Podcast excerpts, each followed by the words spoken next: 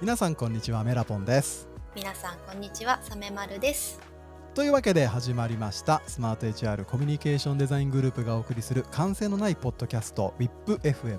この番組はスマート HR のコミュニケーションデザイングループ略してコムデの人たちが集まって休憩がてら雑談するだけの番組です。よろしくお付き合いくださいよろしくお願いします。お願いします。いやいやお疲れ様です本当おに、ね、疲れ様です。今日は午前中からですね収録午前中から収録をしております、なんかあの先週 あのシローさんっていうあの動画コンテンツディレクターの方にこういろいろお話伺って、なんかすごくあのたくさんねいいお話お伺いできたんですけども今週もなんと素敵なゲストをねお迎えしております。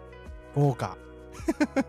豪華ですというねことで豪華ですね。というわけで、えーご紹介させていただきます、えースマート HR コミュニケーションデザイングループブランドコミュニケーションユニットにいらっしゃいますさゆりこさんです。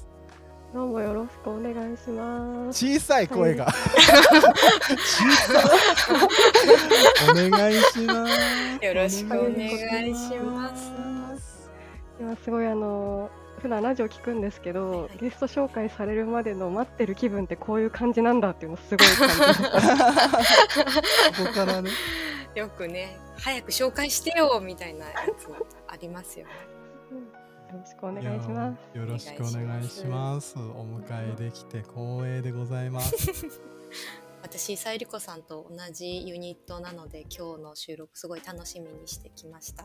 大好きさゆりこさんありがとうございます。めっちゃお世話になってる。す でにありがとうございます。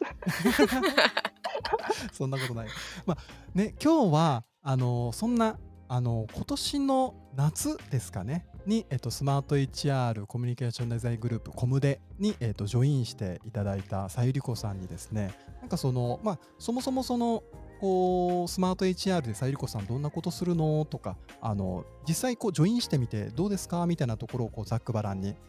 いろいろとお伺いできたらなと思っております。よろしくお願いします。お願いします。じゃあなんか早速あの簡単にえっとさゆりこさんの自己紹介も含めてそのスマート HR コムデでどんなことをしているのっていうところまでなんかまずお話しいただいてもいいですか？はーい。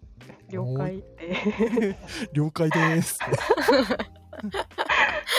はい、えっと、さゆりこと言います。よろしくお願いします。以前からなんか文字のデザインだとかフリーランスでブランドのクリエイティブ管理のお手伝いなどをしてからこの夏からスマート HR の今のこのコムデのブランドコミュニケーションユニットに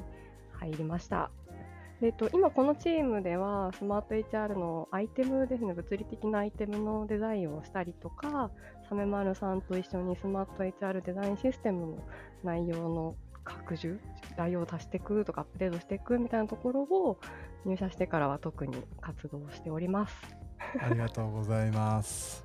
なんか実際どうでした？こうスマート HR こうジョインしてみて、まあ、スマート HR 会社もそうですし、まあ、あとはコミュニケーションデザイングループでもいいですし、うんはい率直にこう感じたことみたいなお話いただいてもいいですか、そうですね。なんかあの昨日たまたま同期会というものがあっていいですね。同期のみんなともはい入社してどうみたいな話とかをちょうどしたんですけど、ほとんどなんか褒め褒めトークみたいになっちゃうんですけどなんか前職で悩んでた悩みとかがほとんどなくなるみたいなのをなんかすごい感じることが多くって、まあ、あとか前前職というかいわゆるなんかこう上長に聞いてあっちに聞いてこっち承認取ってみたいななんかそういう煩わしさがないかなとかあとうん情報がオープンになってるっていうのはもともと会社でも発信されてるけど本当にオープンみたいな感じ本当にこんなにオープンなんだみたいな感じとかがびっくりすることとあなんか良かったなって思うことがすごいたくさんありますね。わかります。なんか私も入社した時に非合理をハックしてるみたいなのすごい感じました。めんどくささ。ツールを買う時のなんか承認のゆるさみたいなあゆるさという言葉を使っていいのかな、うん。あの必要と分かれば即日お金出して買ってくれるみたいなフットワークの軽さとかめんどくさい上長承認のなさとかすごいありがたいなって思います。うん自由って感じします。あーしました。自由っていう感じ。わかります。ツールを買うことのなんかフットワークの軽さとかはなんか言うてなんかその会社の規模大きくなってきて社員数が少なかった頃とはなんかいろいろ考えることとか増えてると思うんですけど、なんかそのなんか元からあったそのフットワークの軽さっていうのをなんかすごくあのそれぞれのグループが、まあ、特にその機材をなんか買うみたいなところで言えばその情シスグループみたいなところがなんかすごくあの守ってくれてるというかなんかその利便性をもう絶対にスピードを失わねえみたいななんか強い気持ちでなんかこうやってるなっていうのをすごく感じてて。なんかあの最近そのコーポレート IT かな？なんかそういう情報システムグループのなんかノートとかで出てましたけど、なんかそういったところからも社員の生産性はいいいい機材からみたいな そういうマインドみたいなのなんかすごく感じていいなと思いましたね。コムでどうですか？の話聞きたい。はい、確かに。そう、スマート HR の話はいもそうだけど、なんかうちのチームどうだろうっていうのを聞いてみたいです。今のブランドコミュニケーションユニットっていう、まあ、ユニット制が立ち上がってまだ1年も全然経ってないんですけど、うん。そのブランドコムというチームあ、まあ、ユニットができてはいるけどそのいわゆるブランドっていう名前の領域でご活躍されてきた経歴の方って意外といなくて多分さゆりこさんがそのど真ん中みたいな意味では初めて入社されたのかなと思うんですけどなんかうんさゆりこさん目線で見てうちの、まあ、コムデだったりブランドコムだったりってどんな風に見えてるのかなっていうのをちょっと聞きたいです。まずは結構なんだろうそもそもデザイナーの人数多多めというかたくさんいる方の組織かなは体感で感じたりしましたね。んユニットいくつか分かれてると思うんですけどその特に例えば営業資料をちゃんとしたいぞって思ってる組織多分めっちゃいっぱいあるんですけどなんか弊社ほどこんなにしっかりコミットできてるとこってあんまりないのではと思ったりとかうんそのなんか本当はやりたいよねみたいなところに頑張って手を伸ばしたいみたいなマインドはなんかコムデから感じます。コムデの中でそう感じる。はい。とか、なんかブランドとかの目線でいくと、なんか私の知っている今までインプットしてきたブランドとはみたいなのって結構レガシーなところからもインプットしてたりもするのでこうあるべきっていう風なコミュニケーションはなんかあんまりしたくないなとか私は思ってたりしてでもなんか入って話していくとこういうことがしたいからこういう手段を取るみたいなこう目的を考えてからやるぞみたいな流れの方がすごいなんか多いような気がしていてなんかこの会社はこうやってやってたからこうやってやってみようっていうよりもなんかこう目的ありきで動いてるみたいなケースの方が多そうななんとなく思ったりしててなのでなんかタメさんとかがたまにそのブランドの話とかした時とかもなんかこうありたい姿目指せばみんな大丈夫だよみたいな気持ちでなんか 見てます。なんかなんか大丈夫そのありたい姿目指せばもう大丈夫だよって気持ちでなんか見ちゃいますね。なんか。なんか変にあなんか取りこぼしちゃったなみたいな感じのこれもやっとけばあれもやっとけばみたいなやり方さえ知っとけばみたいな取りこぼしとかがなんかナチュラルに少なそうなイメージがあって、なんかこうあるべきを目指してやるからなんかやるべきことをやっていくみたいなアプローチが多いような印象がなんか私からはなんか見えてってるのでそうですねやりたい方向を目指してやっていけば大丈夫だよみたいな気持ち。取りこぼしが少ないみたいな話で言うとその1人目のデザイナーのベベさんが、まあ、今はあのコムデのボスをやってますが、うん。まあ、うちにスマート HR に2つチームがあってプロダクトデザイングループとコミュニケーションデザイングループと。でプロダクトデザイングループはプロダクトの、まあ、デザインをする。でそれ以外全部をコミュニケーションデザイングループはやるっていうようなのを掲げてるんですよね、だからなんかその取りこぼしが少ない全部拾うの精神でやっているので、それを感じていただけてるのは私も嬉しいし多分ベベさんも嬉しいと思います。でもなんかたくさんあるなはありますよね。なんかこうたくさんやりたいことがあるんだなっていうのは入って改めてなんか実感しましたね。入る前は結構ブランド結構できている組織だなと思って外からは見てたのですけどなんか入社までの会話の中でもいや本当やりたいことがいっぱいあってみたいなことを聞いてたうんうん。のが、なるほど みたいなことを最近感じますね。やりたいことがいっぱいあるのはなんでなんですかね。なんでなんだろうな。ずっとやりたいこうとんだらけですよね、うん。やってるのに。うん。あの言い方難しいんですけどあのある種ちょっと傲慢っていうちょっと言い方あの間違ってるかもしれないんですけどなんかそのちょっとだからよくできるみたいなそういうデザイナーこう街とかなんかそれそれこそ何かの使い心地をよくここうしたらよくできるってそういう気持ちってなんか傲慢さにもなんか近いようなものがある あるとは思うんですけど、それを割とピュアになんか発揮してるというかあのこうしたら良くなるのになっていう気持ちを抑えないあるいは会社の風潮として抑えなくていいというかあよくそれできるんだったらやっていいんじゃないみたいなそういう社風だから、あのそうなっているできているっていう側面はあるのかな。言い方が難しいな。でも分かります。会社としてもその制限になるようなアクションをする人って本当にいなくてなんかデザインシステムでそのガイドラインだったりテンプレートだったりみたいなこう作る側から見るとこう出すとちゃんとみんな使ってくれるし受け入れてくれるし分かってくれるっていう人たちだから、なんかポテンシャルがめちゃめちゃ高いというかだからやりたいじゃあこれもできるかもみたいななんかやりたいこともずっと生まれてくる感じは体感としてありますね確かに。いやなんかそんなこういろいろやってるコムデの中でもなんかさゆりこさん最近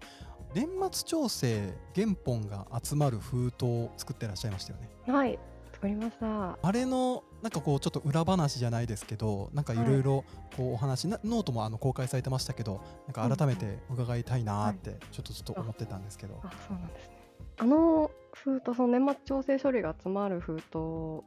作ったんですけど、あの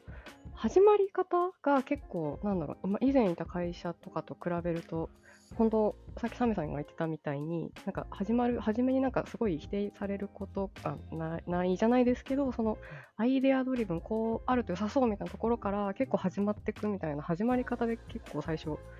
あこういう風に始めてやっていくやつこれが自立駆動のそれかみたいな感じで。企画がね 企画の始まりがね。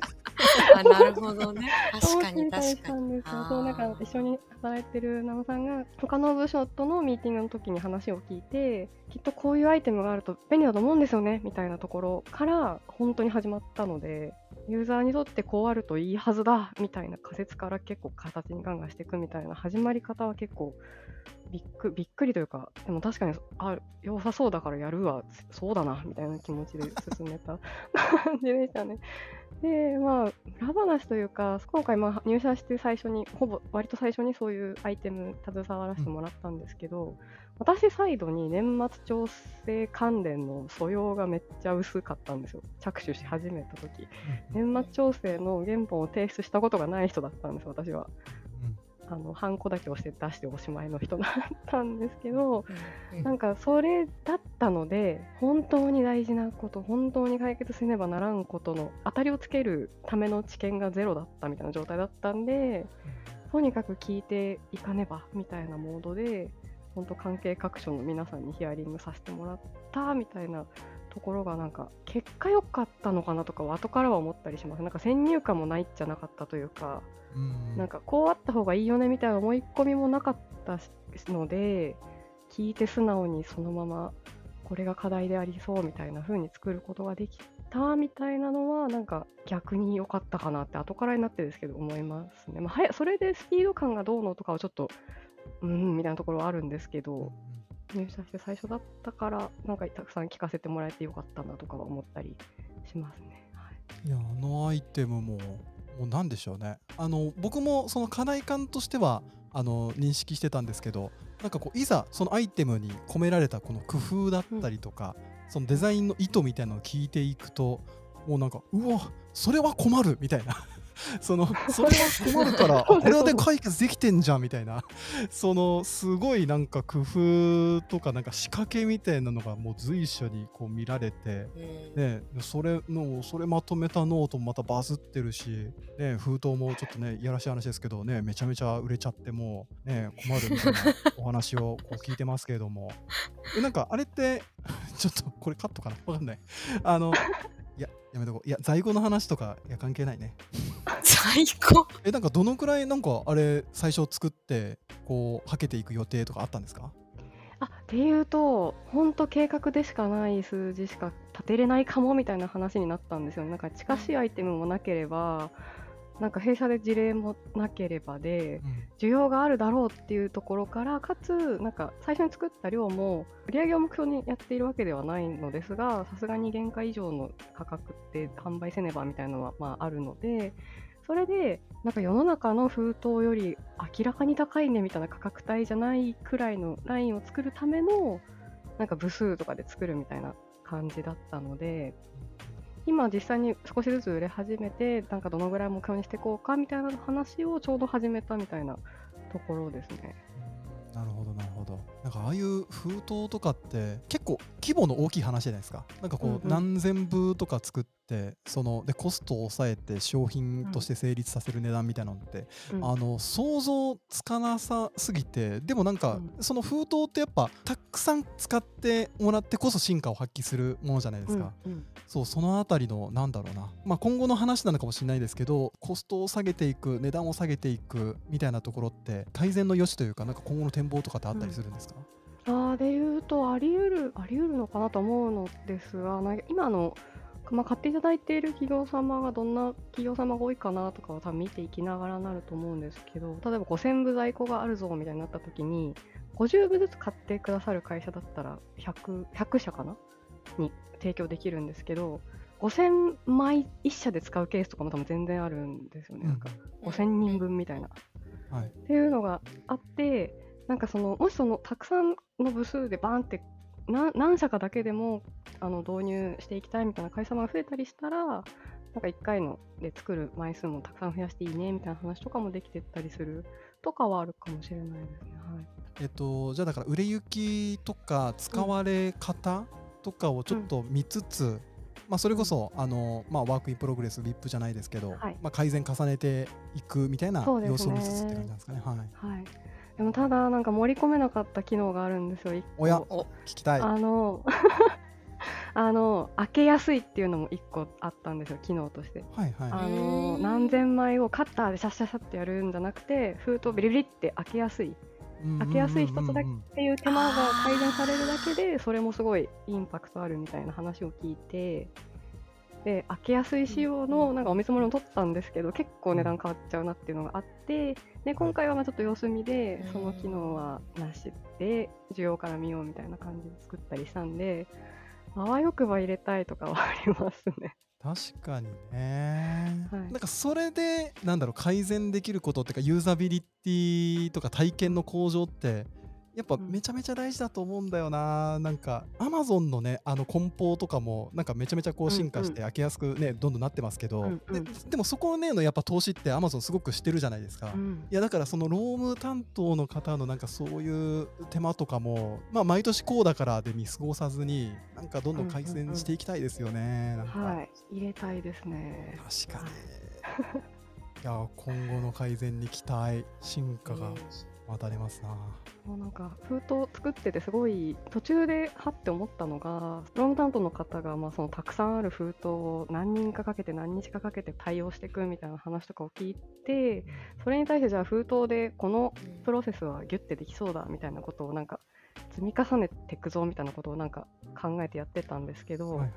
そのアプローチをするまで年末調整担当者の方がそういう大変なことをしていたっていうのを全く知らなかったんですよ。なんか、うん、あそれさっきそのメラポンさんも言ってましたけどうわそれ大変じゃんみたいなこと、うん、がなんかこの少し話を聞いてとかで認識することができて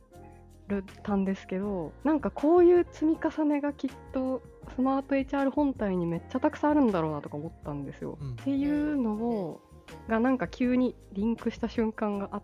ていやリンクしたとかにちょっとおこがましいんですけどおこがましいわかんない。ちょっと同じ温度感でいているのはあれ。うんはい。あ れなんですけど 大丈夫だよ。通じるものが 通じるものがあるのではと思ったりして、うん、たっていう、まあ、だけなんですけど、はい、なんか作る過程であ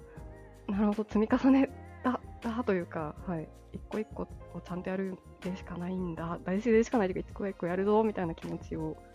持ったっていう、はい、感想ですねいやありがとうございますなんかすごくいい企画だったなってまあ、だだったなとかだしあのすごくねあのこれからもなんか来年の分とかもまたあのきっとこの企画って動き出すと思うのでなんかまたさりこさんの活躍に期待しておりますって 言っちゃおう。うん、めちゃめちゃいい話たくさん聞けて嬉しい。さゆりこさんのこだわりとかすごくわかるし、ノートにもなんかあれ多分すごい整理してくれたけど、あの